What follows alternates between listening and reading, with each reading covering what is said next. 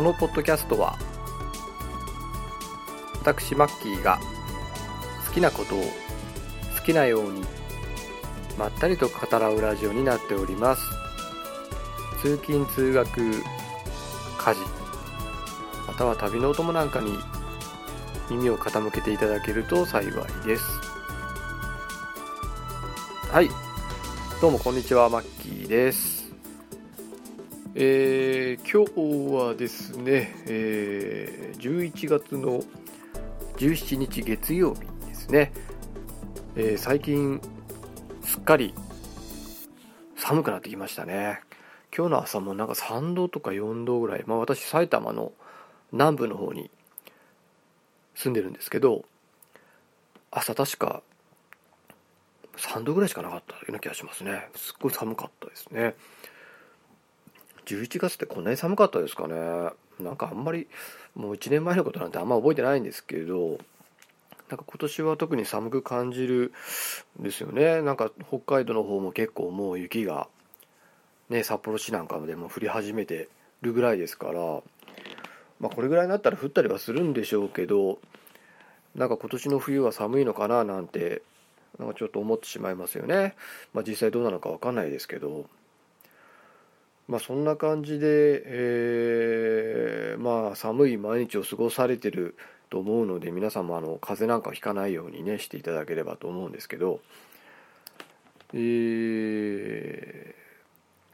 ー、今日はですね、えー、ちょっと前に話したその経済の話なんかをですねちょっと後半あの後でしていきたいななんてちょっと思ってるんですけれども、まあ、その前にちょっと私の近況なんかをですねえー、ちょっとまあ話させていただいてから、まあ、話したいなと思うんですけど、えーまあ、前回あのちょっとオープニングの方で、えー、まああの相変わらず、まあ、ゲームをやったり、まあ、映画を見たりしてですですね。であの今私あの無職なので、えー、ちょっとそろそろですねあのその飲食系のなんかアルバイト先なんかをですね今探しておりまして、まあ、ちょっとあのコーヒーの豆なんか売ったりとかですねハンドリップをしてるお店とかですね、えー、まあ、カフェ系のお店のちょっと今求人をまあ毎日見ながらですね、えー、なんか応募なんかしてるところでですねまあもう少しでまあ働き先も決まるんじゃないかななんて思ってるんですけど、まあ、と言いつつあの毎日ゲームなんかもやっててですね、相変わらず、えー、地球防衛軍4ですかね。今やってまして80面ちょっと超えましたね。あもうそろそろ終わりなのかなっていうところまでちょっと来てるんですけどちょっとすごい難しい面に今ぶち当たっててですね、えー、34回失敗してミッション失敗してですね。まあちょっとそこで止まっちゃってるのでまあもうちょっとその体力を上げてか、まあ、強い武器手に入れて、えー、まあ、望まないとちょっと難しいのかどうなのかっていうので今ちょっと悩んでるところなんですね。あまり私あの攻略とか特に見てないので、まあ、どれがおすすめの武器なんかも全然分かんなくてですね。ちょっとあのスナイパーライフルとバズーカをいつも大体そのセットで持ち歩いてですね。まあ、敵がわさわさ来た時はバズーカで吹っ飛ばしてまあ、あの個別で倒す時は、まあ、スナイパーライフル、まあ、一撃が強いので大体の敵一撃で、まあ、倒せるのでまあノーマルですけどね。ノーマルレベルなんで、まあ、大体一撃で倒せるぐらいなので、まあ、それを使って、まあ、80数名まで今ようやくこぎつけたと、まあ、もうちょっとでクリアですね。ただまあクリアしたからもうやめるっていうわけでもないんですかねこのゲーム。もっともっといっぱいあって強い武器とか手に入れたりとかあと今あの普通のあの兵士でやってるんですね。なんて名前だったっけな。え、ー、とちょっと忘れちゃったんですけど他にもあのなんかウィングダイバーとかですね。あのいくつかその陛下っていうのが選べる4つから選べるんでしたっけね、まあ、選べるのでまあ他のあの陛下でクリアしたりとかあとなんかオンラインとかもあるんですよね。私あんまりオンラインちょっとやらないんですけどまあその辺を、まあ、やっていくとなるとかなり長くやるゲームになるのかななんて思うんですけどまあ、あのちょっとですね次のゲームもあのシュタインズゲート今フリープレイでできるのでちょっとそれもそろそろやりたいなって思っているのでまあもうちょっとで一応一通りクリアしたらですねシュタインズゲートの方もやっていきたい。あの皆さん面白いってあの評判の高いシュタインズゲートですね。何が面白いのか全然私分かってないんですけれどもでもなんか面白いらしいんですよね、まあ、ちょっとあの一生っていうんですか一面目っていうんですかあのすごいグダグダとオタッキーな会話がひたすら流れるですね最初の面でですねはちょっとこれ俺に合わないかななんて思ってまあ一回ちょっとプレイ止めてしまったんですけどもあのよくよく聞くとですねそのそれを乗り越えるとすごい面白い。っ話をですねよく聞くんですねポッドキャストでも、まあ、なのでもうちょっとあのもう一度ちゃんとやってみようかなと、えー、思ってますと。あとですねあのこれも前回話したと思うんですけどあの State of Decay というそのゾンビゲームですね箱箱庭タイプのゾンビゲーム。あのー、ていうんですかねちょっとアクション要素もあるんですけどなんかシミュレーションっぽい要素があるんですよね。その拠点をどこに作るんだとかどんな設備を強化していくんだとか、まあ、そういうあの、まあ、単純なゾンビアクションではなくてちょっとシミュレーション要素の強いあのゲームでですね、まあ、あの日本では発売されてないということで、えー、ちょっとあのまあ、やりたいなと思いつつもですねあのちょっと諦めかけていたんですけどあのなんかパソコン版があるということとあとパソコン版の場合はその日本語の MOD を当てればその日本語になるということでちょっとやってみようかなと思っててですねあのやってみたんですよ。Steam にあのログインしてですね会になって。で State of Decay買ってで設定してですね結構苦労しましたね。もう半日ぐらいかかっちゃったんですけどその日本語化するのに。なんかあのバッチ流せばいいって言われて そのバッチ流したんですけど何回やってもエラーになるので結局手動であのファイルとかですね展開したりとかそのファイルコピペしたりとかですねあちゃこちゃあのめんどくさい手順があるんですけど、まあ、一通りなんとかですねその日本語化までは成功したんですけどいざやってみるとですねまずあのコントローラーがなんか Xbox360 用のコントローラーじゃないと反応しないらしくってですね。私が持ってるあの昔のプレイステーション2のコントローラーをあの変換してくれるようなやつをですね使っていつもやってたんですけど前あのパソコンでモンハンやってたんでモンハンフロンティアですね。モンハン F ってやつですね。やってたのでそれ使おうと思ったらそれじゃ反応しないっていうことがまず分かったのとあと私の持ってるパソコンがですね結構古いんですね。あのそのさっきも言ったモンスターハンターフロンティアをやるがために、その時に買ったあの BTO っていうそのあの組み立ててですね、部品をこう指名したら組み立ててくれて、それを送ってくれるっていうやつの BTO、ビルドなんかトップオーダーなんか忘れちゃったんですけど、あのそういうパソコンでですね、まあ、当時そんなに金かけたくなかったので、あのそんなにスペック、ハイスペックなのは買わなかったんですね。まあそれから7年ぐらい経ってるんでもう CPU もコア2だし、まあ、多分メモリも2ギガぐらいしかないのかな、ま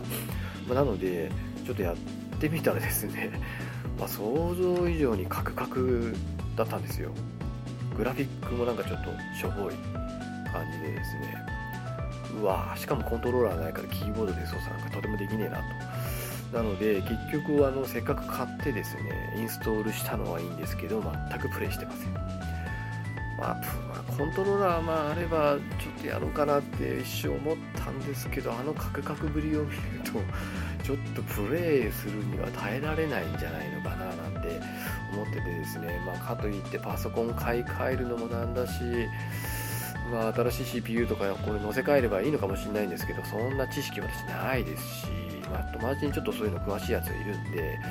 あの、まあ、来てもらってですね、まあ、CPU とメモリーを交換するっていうのも手なんですけど、まあ、ちょっとそれをやるには、まあ、いろいろハードルも高いので、まあ、ちょっとそこで止まっててですね、結局、デク、ティキズシバイとステート、ディケ。残念ですね。やりたいんですけどね。まあ、ちょっと Xbox One に出るといいなってまあでも日本では発売されないんでしょうけどまあ、そうすると、ね、英語全編英語でやるざるを得なくなっちゃってうんまあそれはそれで嫌だなっていうのもあるんですけどね。まあそれまでにパソコンを買い替えられればいいんですけれども今は無職ですからね。そんな高いものも買えないですしあの MacBook Air とか欲しいななんて思ってるのに、まあ、プラスパソコンなんてとても買えないかなと思ってるのでちょっとまあ諦め気味ですと、まあ、結局ステトムーディケイはやらずにですねあのナベイさんという方があのプレイ動画をですねあの実況配信みたいなのされてたので、まあ、一応51まで全部見終わってですね、まあ、それであのちょっとプレイした気になっておりますと、えー、まあそんな感じですね最近は。まああとですねあのー、まあ、ちょっとここからですねあのー、まあ、ちょっと堅苦しい話をあのするんですけど、まあ、ちょっとあの最近経済の話がよくニュースで出るようになってますよねあの消費税増税をどうするのかとかなんか解散がどうのこうのとかあのまあいろいろ流れててですねちょっとあのニュース見るたびに頭が痛いなとちょっと思ったりしてます実は。というのもですねあのまあ、その前回の投稿で前回何何回でしたっけねその経済、まあ、2回目ぐらいだったような気がするんですけどあのその時に、まあ、あのお金についてって話とかですねあのその消費税増税っていうのを、まあ、すべきだとかのかどうなのかっていう、まあ、その辺の論点とかですねあの話をちょっとしたんですね。でまあ私はその時に言ったのはあの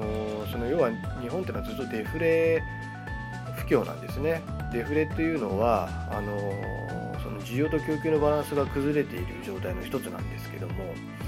あのいわば供給がですね需要をあの上回っちゃうんですね。要は物が売れなくて余っちゃう。サービスが売れなくて余っちゃうっていう状態ですよね。そうすると物の価値っていうのはあの下がってってしまうんですね、まあ、これは当たり前なんですよ経済的には。で1個100円のものが100個作っても90個しか売れなかったとしますよね。そうするとあの、まあ、そもそも90個しか作ら作らなくな作らなくするか1個100円なのをまあ1個90円にしたりとか値段下げたりとかするしかないんですね。やっぱり儲けようとするとどちらかというとその値段がやっぱ下がっててしまうので売れなければやっぱ値段っていうのは下がっていくしまた逆もしかりでこれ100個作ってももうね最初の10分で15分でもうバーンって売り切れちゃうんであればあの100円じゃなくて110円120円で値段上がっていくもんなんですね。これがまあインフレ。で今デフレなんてその逆ですということで、まあ、物の価値がどんどん下がってサービスの価値がどんどん下がっているっていうのが今の日本ですよと。でまあもともと物が売れないあの不況の時にですね消費税を増税をしてしまうと消費税増税っていうのはこれ物を買う意欲をそぐ政策なんですね。緊縮財政っていうんですけどもともと100円で買えたものが110円になってさあ前よりもっと買うぞって人いないですよね。逆じゃないですか。100円で売れないんだからあの110円にしちゃったらもっとも売れなくなるわけですよ。その消費税で。あの店がどうのこうのじゃなくてですねそもそも法律で決めて消費税をま上乗せしてさらに物を高くしてしまっては国がそれをやってしまってはですねそもそももっと物が売れなくなるのでこれあのどう考えたってですねあの私経済の別にプロじゃないですよ。あのそういうあの学校出たわけでも何でもないんですけどこんな状態で消費税上げればどう考えたって景気悪くなるんですよ、まあ、つまりその GDP っていうのは悪くなるはずなんですね。マイナスになるはずなんです。プラスにはならないだろうと。消費税増税する前よりは。なんですからまあそんなの見見えだったんですね。悪くないに決まってんでしょっていう感じだったんですよ私的には。でそれをですねなんか今更ですねワイワイ騒ぎ始めててですね今ちょっとあのインターネットのニュース読んでて吹きそうになりましたね。ちょっと簡単に読みますけど、えー、これ今日の11月17日月曜日14時46分配信のニュースですね。えー、内閣府は2014年11月17日7月から9月期の GDP 国内総生産の数値を発表しました。物価の影響を除いた、えー、実質まあこれ実質あの消費者物価指数の実質ってことを言ってるんだと思うんですけどね。コアコア CPI あのエネルギー製品ですとかあの食べ物ですね。そういうあの気候なんかで年度、あの金額が変動しやすいものを除いたものですね、えそれが、え年率マイナス1.6と。要は去年よりもマイナス1.6%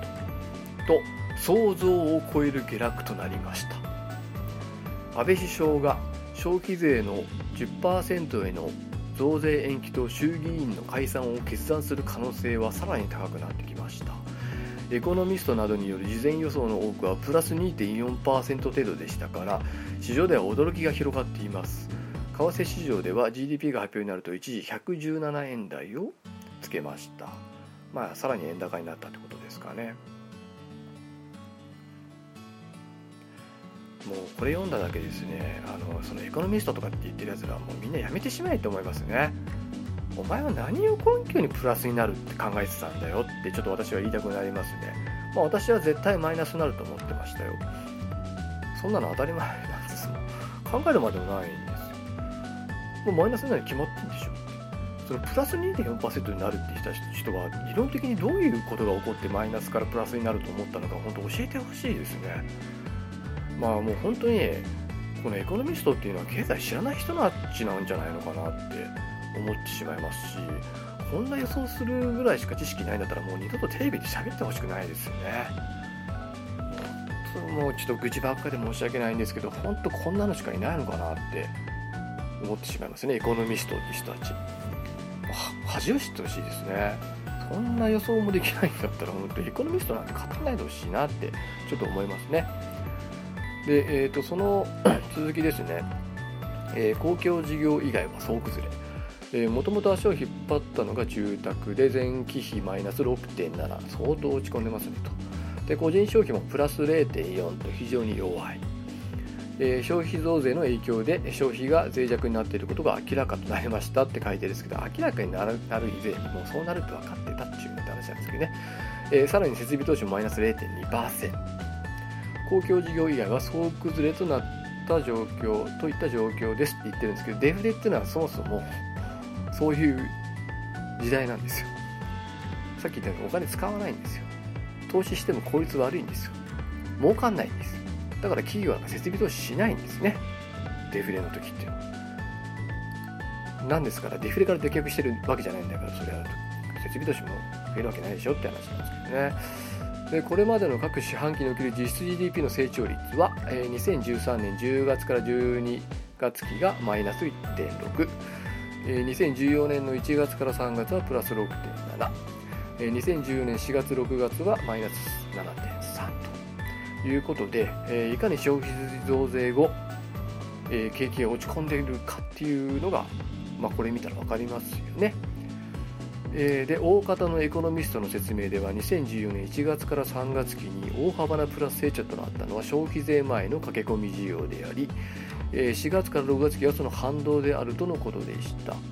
もしそうであるならば今期7月から9月は定常状態に戻ることになるため大幅プラスになっていなければおかしいわけです。って言ってるのはこれ何を根拠に言ってるんでしょうね。そんなわけないでしょっつうの。予想したやつは本当もうやめてしまえって感じですね。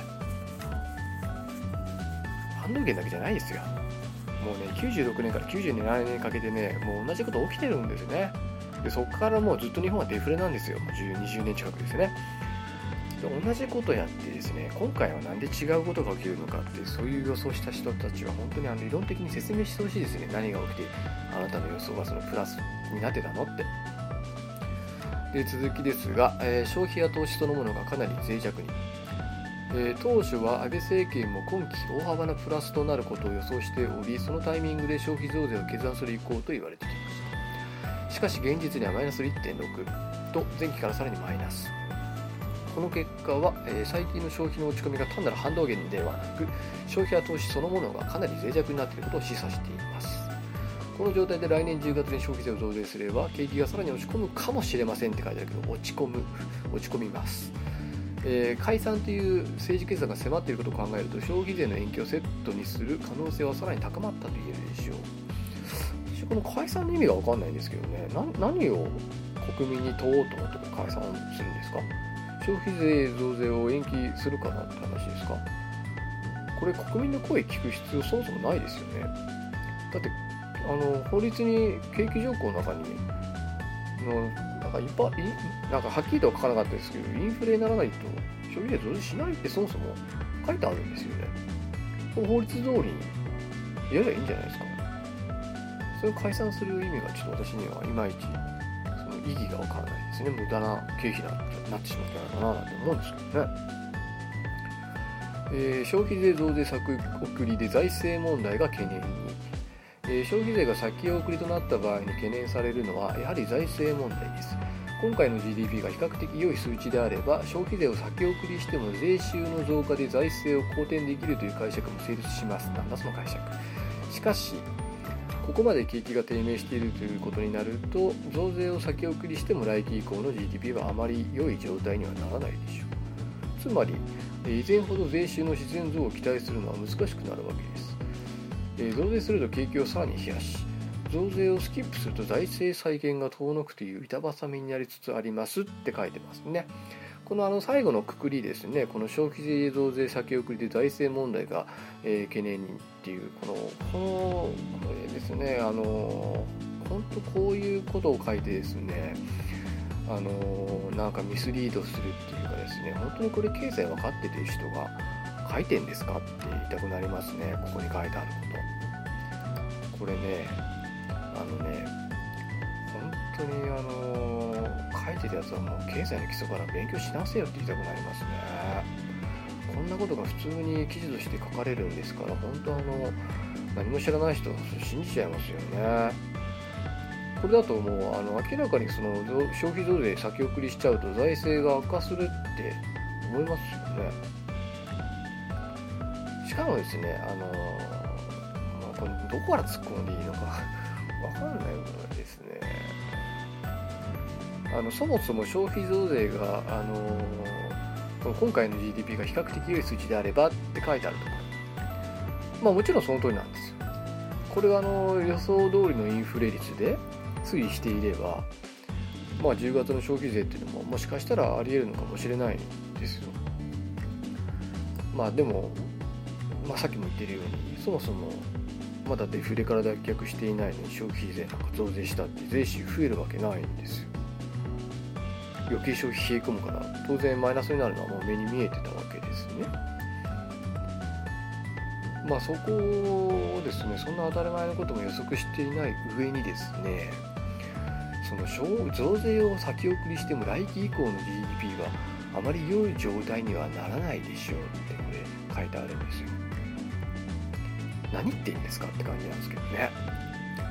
あのそもそも増税をその税税収っていうんですかね。その GDP のあの GDP をですね増やすっていうことに結びつけてること時点が時点でこれもう間違いなんですよ。何度も言いますけど消費税増税ってこれ緊縮財政なんですよ。経済の規模を小さくする政策なんですよ。みんなが物を買いにくくする消費を冷え込ます政策なんですよ。税収増えるわけないでしょ。そもそもが。で一番やっちゃいけないタイミングはそもそも税収が減っているタイミングでやっちゃいけないって話なんです、まあ、それがいわゆるそのデフレ期ですよね。だからインフレ期にやらないと意味ないんですね。そもそも。これ増税ってタイミングが一番重要なんですよ。いつかやんなきゃいけないっていうものではなくてですねその消費みたいな、まあ、なんですかねその一番やらなきゃいけない時期っていうのは、まあ、例えばですねそのインフレ率がもう23%とか超えてですね大きく上がってしまった時とかですねやるべきなのが一番、まあ、日本でいうとそのバブル期とかじゃないですかね。で実際バブル期にあの消費税増税されたじゃないですか。ゼロもともとなかったものが3%に。あの時全然税収減らなかったんですよ。インフレだったから。まあ、要はあのそれを機にですねみんなが物を買わなくなったっていうわけではあまりなかったわけですね。もともと物が売れている時代だったから。なのでその時は全然問題なかったんですけど、まあ、今回はですね当然まだデフレから脱却していないわけですからあの GDP なんかよくなるわけないんでこの増税を先送りしても来期以降の GDP があまり良い状態にはならないでしょうってこれどういう何を意図に書いているんでしょうかって言いたくなります。そりゃあの増税先送りしてもですね政府があるいは日銀が何もしなかったらそれは良い状況状況にはならないですよ。何かしらの経済対策打たないと。まあそれにはあの当然金融政策してですねあの公共投資をまあ増やすとかですねその民間が需要を増やすような喚起するような政策をしなければ当然 GDP なんか良くならないんですよ。これ増税関係ないんですね要は。これいかに政府が何をやるかなんですね。なのになんか増税を先送りしたら GDP 良くな悪くなっちゃうよみたいなこと書いてあるわけですよね。こういう本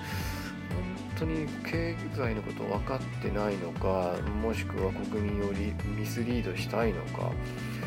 何がしたいのかなって思うような記事ですねこれって本当に。なんか悲しくなりますねこれ読んでると。まああの要はですねこれ前回にも言ったんですけど今日本政府が日銀がやらないといけないことはまずデフレからの脱却なんですよ。財政問題なんて、まあ、後回しっていうかですねそもそも財政問題なんか存在しないんですね日本には。なんかあのなんか国債の信任がどうのとかなんかその国際公約がどうなとかそんなそんなわけのわからないことを持ち出してですね増税しなきゃいけないとかなんとかって言ってる人もいますよね。要は増税したいだけなんですねこれ。日本の経済がどうよどうこうじゃなくて増税がしたいだけの人たちがいっぱいいるってことですよね。本当怖いことですよねこれって。まあなんかちょっとさっきちらっとこの記事読んでですね本当にあの頭が痛くなる思いだったのでちょっとですねまだですねオープニングトークだというのにですね、えー、ちょっと喋りすぎてしまいました。もう気がついたら30分近くですね。もうオープニングトークではないなかったですね。すでに。えー、まあ、ちょっと勘弁してください。はい、ということでですね、えー、今日はですね、あのー、ちょっと残りの時間もですね、あのまあ、ちょっとあのいわゆるマクロ経済について、えちょっと話したいなと思います。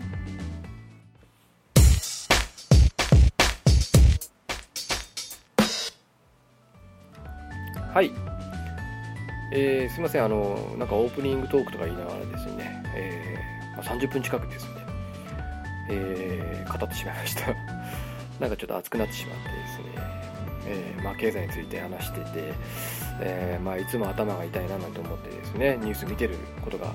非常に多いんですけれども、えまあ、あの2回目の時ですねあのそもそもあのお金とは何かとかですね日本っていうのは今どういう状態だっていうのですねあのちょっと話させていただいたんですね。でまああの前回もちょっと話したんですけれども私はあの別に経済のそういう専攻をして勉強したわけでも何でもない、まあ、いわゆる全くの素人なんですね、まあ、素人だったんですけども、えー、まあちょっとそれなりに自分なりにですねあのそのマクロ経済っていうものを、えー、まあ、書籍読んだり、まあ、インターネットのまあ、あの信頼する方のブログを読んだりとかしてですね、まあ、自分なりに勉強してですね、まあ、それなりにあの何ていうんですかね細かいところまでは分かんないんですけど、まあ、基本的なところは押さえていますと。なんですけど、あの今の,、まあその日本国民の方っていうのはその基本的なところを抑えられていない人が非常に多いなと感じるんですね。なので、えー、そのマスコミが言っていることまあその言っちゃ悪いんですけどエコノミストとかですね経済評論家っていう肩書きを持った全く経済を知らない人たち、まあ、あるいは財務省の回し者なのか何だか知らないですけどまああのミスリードするようなことをですね言ってまああの国民のですねあのその認識っていうんですかねマクロ経済に対する認識っていうのをですねなんかもう訳のわからないことにしている方がですねあのテレビ見てると非常に多いなと感じるわけですね。あのまあ、なのでちょっと、まあ、この番組で話したところでですねあのどれぐらいの人が聞いてくれるのかはちょっとわからないんですけど、まあ、人でも多くですねやっぱりこのマクロ経済についてですね正しい基礎知識っていうのをあの身につけてればですねそういうところも見破れるようになるのでまあ、あのぜひですねその辺の辺りの知識っていうのをあの、まあ、理解していただきたいなという思いからここで、えー、まあ、ちょっと経済についてっていうところを語ってますと。まあ、ちょっと堅苦しい話で非常に申し訳ないんですけどね。まああのちょっと耳をこう貸してくれてればいいのでですねなんとなく聞いてもらえればいいですし分かんないなと思ったらもう一回ちょっと聞いてもらうとかですねご苦労ですけども。まあ、あとですね、あの、そこに書いてあるですね私が信頼している方のブログなんか見て毎日見てればですね大体あの勉強になるので、まあ、そういう手もありますよとのであのちょっとそっちを見ていただいても結構なんですけど、まあ、あの前回、えー、2回目で話したですねあのその時はですねそもそもお金って何ですか？っていう話をしたんですね。でその時のあの話の要点をですねあのちょっとかいつまんで今回またですね復習も兼ねて、えー、いくつか話していきたいと思うんですけどもまず1点目がですね、まあ、お金っていうものは、まあ、そもそも無価値なもの価値がないものなんですよっていう。なんかお金が大事とかっていう人いますけれども、まあ、それはまあ正しくはないんですよってことですね。本当に価値があるのはそのお金で買えるものやサービス。あるいはそのものを作り出す生産能力設備ノウハウ技術。まそういったものにこそ本当は価値がある。っていうところをま理解していただきたいなと。お金っていうのはそういうものや価値がどれくらい日本国内で流通したかっていうのを明確に数値化したものに過ぎないわけなんですね、まあ、価値を明確化した数値化したっていうもの。で数値化することによってそれを流通しやすくした、まあ、いわばツールに過ぎない。そのツールを持ってお金が一番大事ですって言っているですね。人によっては、まあ、確かにお金は大事ですけどね。お金も大事ですけど本質的には金っていうものは価値はないんですよっていうところをまあ前回お話ししました。で、えー、まああの口を酸っぱくしていつも言ってるんですけども、えー、日本っていうのはずっとデフレ不況が長く続いていて、まあ、こんな国は他にないんですね。こんなにデフレを放置し続ける国ってのは普通ないんですしこんなに続く国も日本しかありません。他のどこの国もこんな十数年20年もデフレになったままほったらかしてしてる国ってないんですね。まあなんで日本はずっとデフレなので要はもうその物やサービスっていうものの価値がずっとこう下がり続けてるんですね。でグラフでもこれ明確に見ることができてですねもうずっと下がり続けてます。右肩下がりです。延々に下がり続けてでそれを数値化したものが消費者物価指数コアコア CPI っていうものだって話しましたよね。これは、えー、その生鮮食品、まあ、野菜とかですね。えー、まあ、そういうもの野菜ってあの天候とかで結構金額左右されちゃいますよね。物の価値って。やっぱり取れないと金額上がっちゃうわけですよね。で、まあ、取れるか取れないかっていうのはやっぱりその気候によってくるのでまああのお金の何ていうんですかねその野菜っていうのはやっぱ価値が安定しないんですね。その年によって変わってしまうと。あとエネルギー製品ですね。その石油とかですね灯油とか。もああいったものもその原油国からま仕入れるわけですけどそこの国の状態とかですね政治状況なんかによってこれも金額が激しく上下するので、まあ、こういったものは省きますと。省いたものがコアコア CPI 消費者物価指数っていう。まあそういうものは省かないとあの本当の物価指数が見えないんで省いてるんですけれど、まあ、それが、あの、ずっと下がってるんですね日本は。当然ながら。物の価値下がってるわけですから。それが下がるとですねそれ以上に下がるものがあるっていうのを前回話したんですけどそれがあの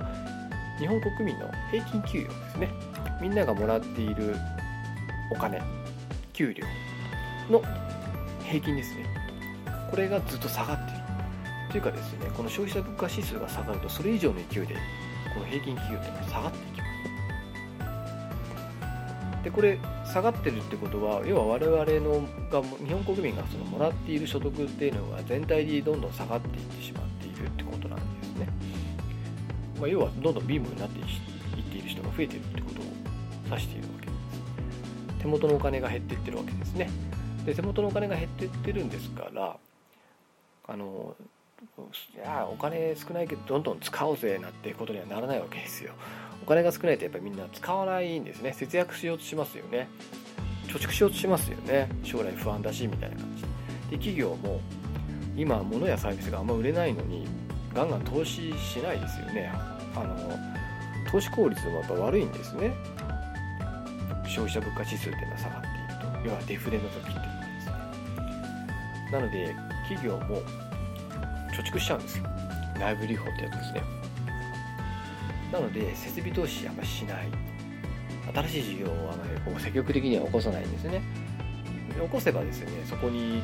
当然あの雇用が生まれるわけじゃないですか。で雇用が生まれるとそこで働く人が支給料もらえるようになるのでその給料もらえる人がお金を使うっていうことに、まあ、本当はなるんですけどまああのデフレなんでそれならないんですね。お金使わないから。だから雇用も増えないわけですよね。逆にさ下がりますよね。減らす場合がありますよね。設備を削ったりとかですね。あそこの工場はもう潰しちゃえとかですあそこの店舗畳んじゃえとかそうなっちゃうわけですなぜ物が売れないわけですからあの冒頭で言ったようにですね100個作っても90個しか売れないんだったらそもそも90個しか作らなきゃいいじゃんってことになるわけですよね。そうするとまああのちょっと100個だとピンとこないかもしれないですけど、まあ、例えばこれが1万個作ってたとしましょう。で3つの工場で作ってたんだけども、まあ、これ3つも工場いらねえじゃんと。1つ潰しちゃえで2つで90個作りゃいいじゃんっていう発想になっちゃいますよね。そうするとその1つの工場を潰すわけですからそこで働いていた人は雇用が、まあ、要は職がなくなってしまったりするわけですよね。そうするとその人たちはまた給料もらえなくなるから物を買わなくなるし所得税も払わなくなるわけですから、まあ、どんどんどんどんですね下がっていってしまうんですね日本の GDP っていうのは。残念ながらですね。というのがまあありますよと。でですねそうするとですね日本国民も企業も民間企業ですねもうお金を使うよりも貯める傾向が非常に顕著になってくるんでそうするとですねその民間の銀行っていうのはあのその民間なんですかねその貸し先がなくなっちゃうんです。よあの銀行って当然金貸し業ですからお金を貸して利益で出すわけですね。利あの利息をもらって利益を出すわけですよね。ところがあの民間がお金を借りないわけですよ。今景気が悪いから。投資しないわけですね。そうすると貸し先っていうのがなくなるんでまあ言うなればどんどん金庫にお金が貯まっていってしまうんですね銀行の。でそうするとそれほっとくとですね銀行っていうのは当然潰れてしまうわけですよ。お金の貸し先運用先がないとですね。そこででも民間は借りれないわけですよね。借りないわけですよね。デフレ不況だから。そこで何が起きるかというとですねこの借金をどうするか銀行は、まあ、当然借りてもらうしかないんですけどで借りる先がですねこうなってくると1箇所しかありません。それが日本国政府です。やっとここで出てくるんですけど政府が。これですね。政府が代わりに借金してるんです。意味わかります？銀行が潰れないように要は銀行が政府にお金を貸し付けてる。だから政府から見ればお金借りてるってことですよね。要は借金してるってことですよね。なので日本国政府の借金っていうのはどんどん増えていってるんです民間が借りない分だけ増えていってるんです。じゃあどうやって日本国政府にお金貸してるんだっていう何誰がどういうふうに貸してるんだって話になるとこれほとんどは日本国民が貸してるんです。もちろん直接貸してるわけじゃないんですよ。あの生命保険とか年金とかですね。あと銀行の預貯金とかそういうものを、え、介して結果的に、え、その民間からこう集めたお金をですね、まあ、日本銀行が、え、国債っていう形で借金をしているわけですね。日本銀行じゃないですね日本国政府がですね。でその借金がどんどんどんどん膨らんでいっているんですよ。でこれ減らすにはですねインフレにするしかないんですよ民間がお金を借りないから政府があの銀行を潰さないためにお金を借りてるわけですからそもそも民間がお金借りてくれれば別に政府はお金を借りる必要ないんですね銀行が潰れることを懸念しなくていいわけですだから、えー、まあ、そうなればですね政府の借金はどんどん減っていくわけなんですけれども残念ながらずっとデフレなので、えー、まあ、その借金は減っていってないんですね。でこの借金ですねこれマスコミはですね日本国政府の借金って言い方は絶対しないんですよあの人たち。国の借金って言うんです。でこの国の借金が今まあもう900え？9 9何ですか 100, 100, 兆100兆円とかじゃないですよね。もう本当900何十兆円とかもう GDP の2倍ぐらいに今膨れ上がっていて国民1人当たりに換算すると国民国民1人当たりなんか800何十万円借金している計算になるみたいなことをマスコミって言うんですよ。これあの全く真逆のことを言っているんですよ。だって政府が国民からお金を借りているっていう形で借金してるっつってるのに全くこう裏返してですねこれあなた1人あこれ国の借金が今すごいことになっててあなた1人これ国民1人900万円借金を背負ってることになるんですよって言っているんですよ。これ要はだから日本の財政はやばいんですよ。消費増税もやむなしですよねってことを言いたいんですよ。そう言いたいがためのプロパガンダなんですね。これ逆なんですよ。お金貸してんの日本国民なんですよ。だから正しくは国民1人当たり日本国政府に900万円貸し付けてることになるって言わなきゃダメなんです。正しく。でもそれを全く裏返して日本国民全員が借金してるかのような言い方をするんですね。それはつまり不安を煽りたいんです。さっきも言ったね消費増税をするのもしょうがないでしょっていうことを言いたいがためにそういうことを言っているマスコミ。誰の家知れなんでしょうねこれね。でまあ、あのこの借金をですねじゃあどうやったら減るのっていうのは今の私の説明聞いてれば分かると思うんですけどこれはですねあの要はデフが脱却しなきゃダメなんですよ。今どんどんどんどん物やサービスが売れなくなってしまっているわけですでこういう状況に陥ると民間の企業っていうのは当然積極的に投資はしないし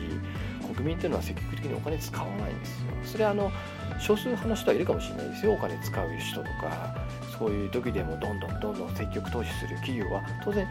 全くいないわけじゃないんですよ。ただ少数派。全体で見るとやっぱり投資をしない企業の方が圧倒的に多い。ので、えー、どんどんどんどんですねその国の借金っていう言い方あえてしますけど国が政府まああの国民から借りてるお金って全然減らないわけですね。そうしとかなきゃ日本銀行あ民間銀行潰しちゃいますから。でまあじゃあこれどうやって減らせるんですか？まあ要はどうやったらそれを解決するのか、まあ、それがあの今日本国政府と日銀がやらなきゃいけないことなんですけどね。これはですねあの素人の私でも分かりますけれども今民間がお金を使わない以上ですね。政府もしくは日銀がお金使うしかないんですよ。お金使って需要を生み出す。需要を喚起する。そうすることによって民間がお金を使う方向にしないとダメなんですね。なんですけどもあのまああのアベノミクスのその3つにあったじゃない、あ、あれもですね要はそういうことをするための政策なんですね。なんですけど残念ながらあの消費税増税というですね金融具体財政をですねその最中にやってしまったんですね。まあそれがゆえに、えー、今マイナスになっちゃってる。そんなものはやる前から分かってたんじゃないのって私は言いたくなりますけど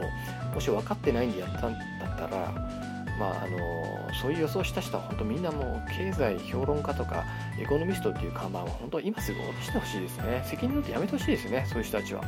仕事の私の方がまだ分かってるわと思います。今やんなきゃいけないのはですね国がお金を使うしかもこれ本当ないんですよ。でもそれをすると今ただでさえ借金が多いのにこれ以上借金増やすのかみたいな話になるわけですよ。なりますよね。今どんどんどんどん借金国,、まあ、あの国民からお金をどんどんどんどん政府が借りているわけです、まあ、確かにあの一時的にお金を使うことには、まあ、当然なるんですけれどもさっきも言ったようにですねあの民間っていうのはですね特に企業企業っていうのはあの儲かるんだったら投資するんですよ。儲かる状況になったらどんどんどんどん投資するんです。だからバブル期ってすごかったじゃないですか。どんどんどんどん銀行がお金借りてどんどんどんどん投資してましたよね。なので民間がお金使いたい状況になれば民間っていうのは自然にお金を使うんですよ。借りるんですよ。で民間がお金借りてくればくれれば政府の借金っていうのはどんどん減っていくんですね。黙ってたって。減るんですよ。だから一番今やんなきゃいけないのはそういう緊縮財政はその国民のその取り分をさらに奪うような政策ではなくて国民が儲かる政策をしないといけない。GDP が増える。国民総生産がですね。増える政策をしないとダメなんですよ。そこが増えれば自然に税収も増えますからね。税収が増えて民間がお金使えば政府の借金なんか減っていくわけですから、ま、そういうことをしないといけないんですよっていうことですよね。なので、えー、まああのちょっと冒頭でお話しした話にちょっと前に戻るんですけどまあ当然来年10月の増税なんかバカのすることですよね。考えるまでもない。解散がうんぬんつってるけども関係ないです。正直。解散なんか別にしなくてもいいんじゃないのかな。何のためにするんですかって感じなんですけどね私的に。そもそも景気が、まあ、私の予想通り経済が悪くなってしまっているわけですから今消費税が遠のなんてもう棚上げしちゃってですねどうやったら日本国民がお金を使うのか、まあ、どうなったら、ね、企業がお金使うのかっていうのを考えて実行していかないといけないんですね。でこれ一番手っ取り早いのは公共投資を増やすしかないんですよ。もう前回も言いましたけど。公共投資、まあ、しかもしないっていう公共投資なんてこれ儲かる儲からない以前に絶対やらないといけないことじゃないですか。昔あの民主党がコンクリートからした人へでしたっけわけのわかんないキャッチフレーズでなんかあの公共事業減らしてましたけどこれ公共事業っていうのはこれコンクリートっていうのは人間の命を守るためにやるものなんですよ。その防潮堤とかの建設もあの民主党全部止めましたよね。その結果何が起きたか。もう高速道路も寿命ですよ。それほっとくと事故もいますよね。国民死んじゃいますよ。大地震起きたらどうするんですかね。道路が崩壊したら。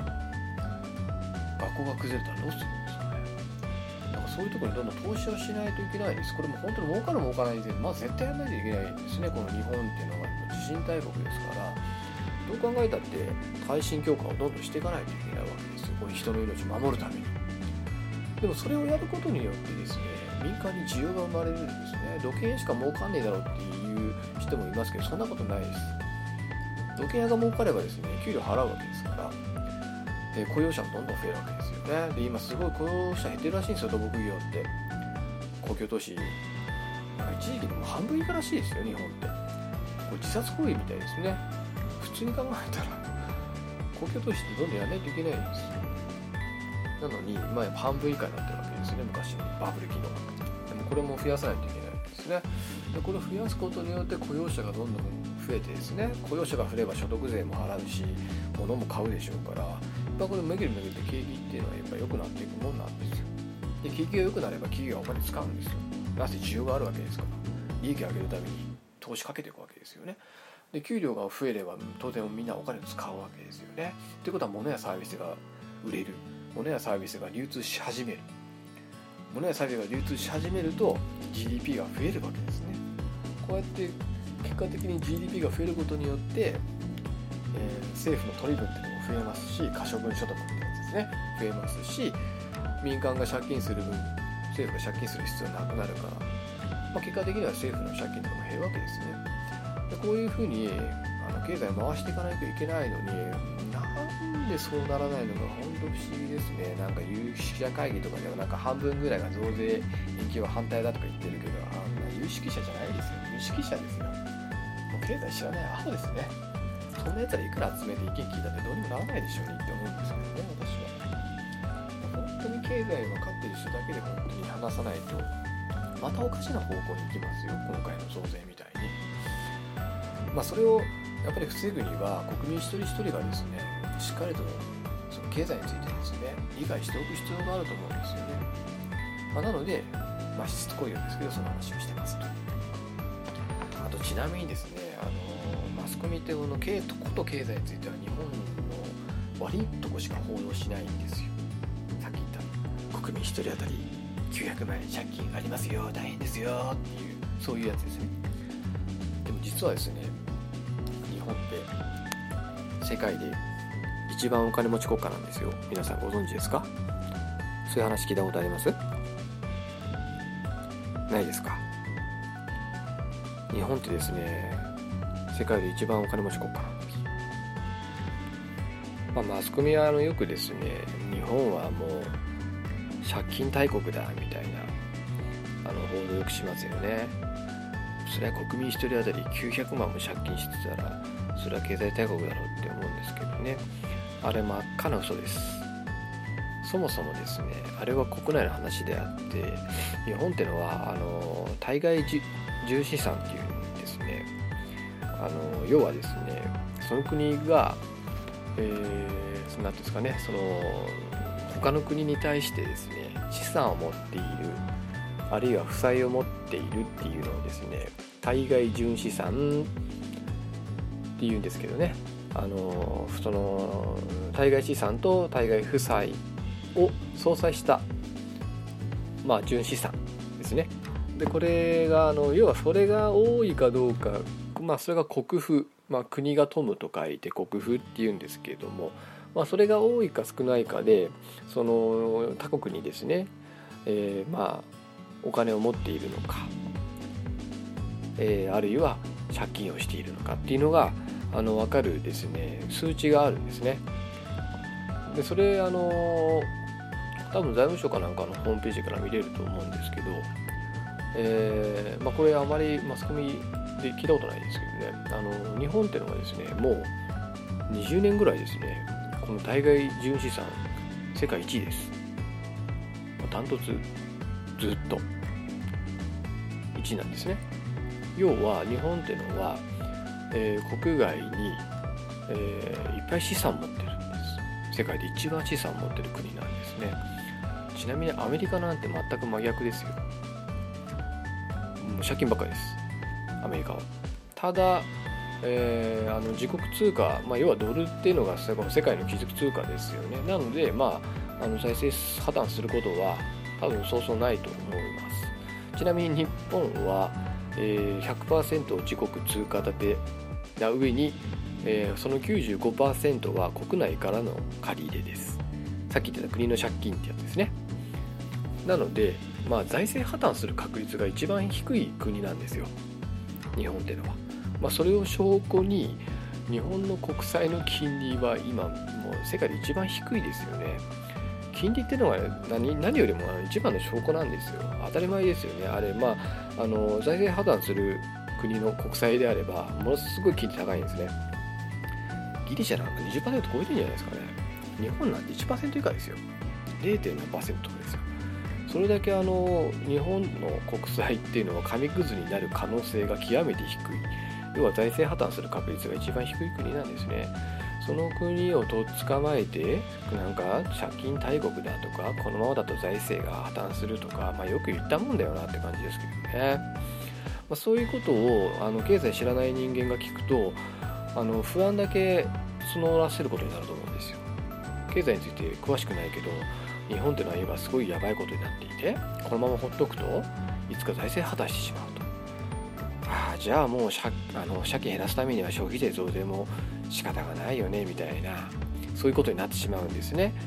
だから大半の人がですね増税やむなしって考えちゃうんですよ。まあ、逆に言うとそういうふうにミスリードしたいための情報ですよね。逆に日本っていうのは一番あの世界で一番儲かってる国なんだよなんて言われちゃったらですね、まあ、せっかくのそういうのが台無しになってしまうんでマスコミっていうのは絶対そういう報道しないんですね。なのでまああの日本国民がですねそういうことを認識しておくっていうのは非常に大事な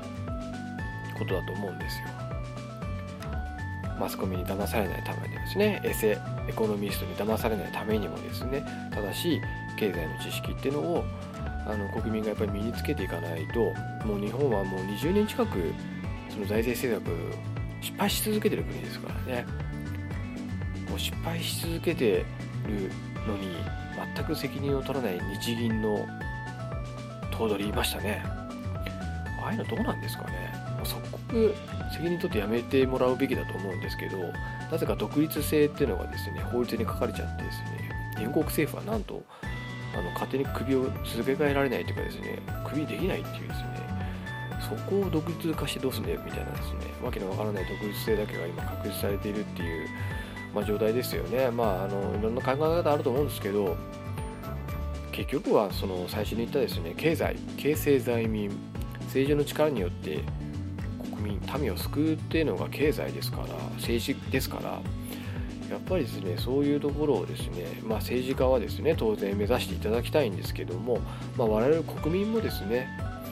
あの政治のやることなんて俺知らないなんて言ってたらですね本当この国ダメになってしまうと思うのでぜひともですねあの政治に興味を持っていただくのとあとその経済についてですね興味を持ってあのそんなに難しいことじゃないですよ今私が言ったことも知ってるか知ってないかだけの問題ですからこれほとんどが。まあ、そういうことを知ることってのはやっぱ大事ですよね。なんかそういう格言を言っている昔の人いましたね。すいません。あの、思いつきで言ったんで名前全然わかんないんですけど、その無知は罪だみたいなことを言った人いましたよね。やっぱりですね、国民がみんな無知になっちゃって、政治に関心示さないと、その国っていうのはどんどんダメになっていくと思うんですよ。今政治家が質落ちてるのも、やっぱり国民の質が落ちてるからね、他ならないと思うんですよね。とても日本国民とは思えないような政治家もいっぱいいますよね。とても日本の国のために命張ろうとかこの国のために働こうと思ってるとは思えないような政治家もいっぱいいるわけですよ今は。まあ、そういうのを見抜けるかどうかっていうのはやっぱり国民が政治を見てるかどうかだと思うんでやっぱりそういうところをですねちゃんと見ていかないと本当にこの国っていうのはですねいい方向に向かないと思うんで、まあ、なのでですねあの、まあ、こんなところでチクチク言ってたってですね誰も聞いてないだろうっていう話なんですけれどもまあ、あの本当一人でもいいからこの話を聞いてですねちょっと政治経済に興味を持っていただけたらなと思ってですね、えー、こういう話を今回してみました。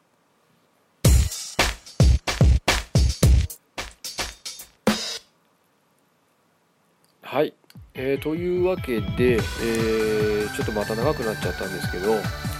え、その経済についての2回目ということでね、え、ちょっと話をさせていただきました。まあ、またちょっと機会があればですねあの復習も兼ねてその経済の話をまたしていきたいなと思うんで、えー、まあぜひ聞いていただきたいな興味を持っていただきたいなと思っていますというわけで、えー、今日のところはこれで、えー、終わりにしたいと思います。お送りしたのはマッキーでした。さよなら。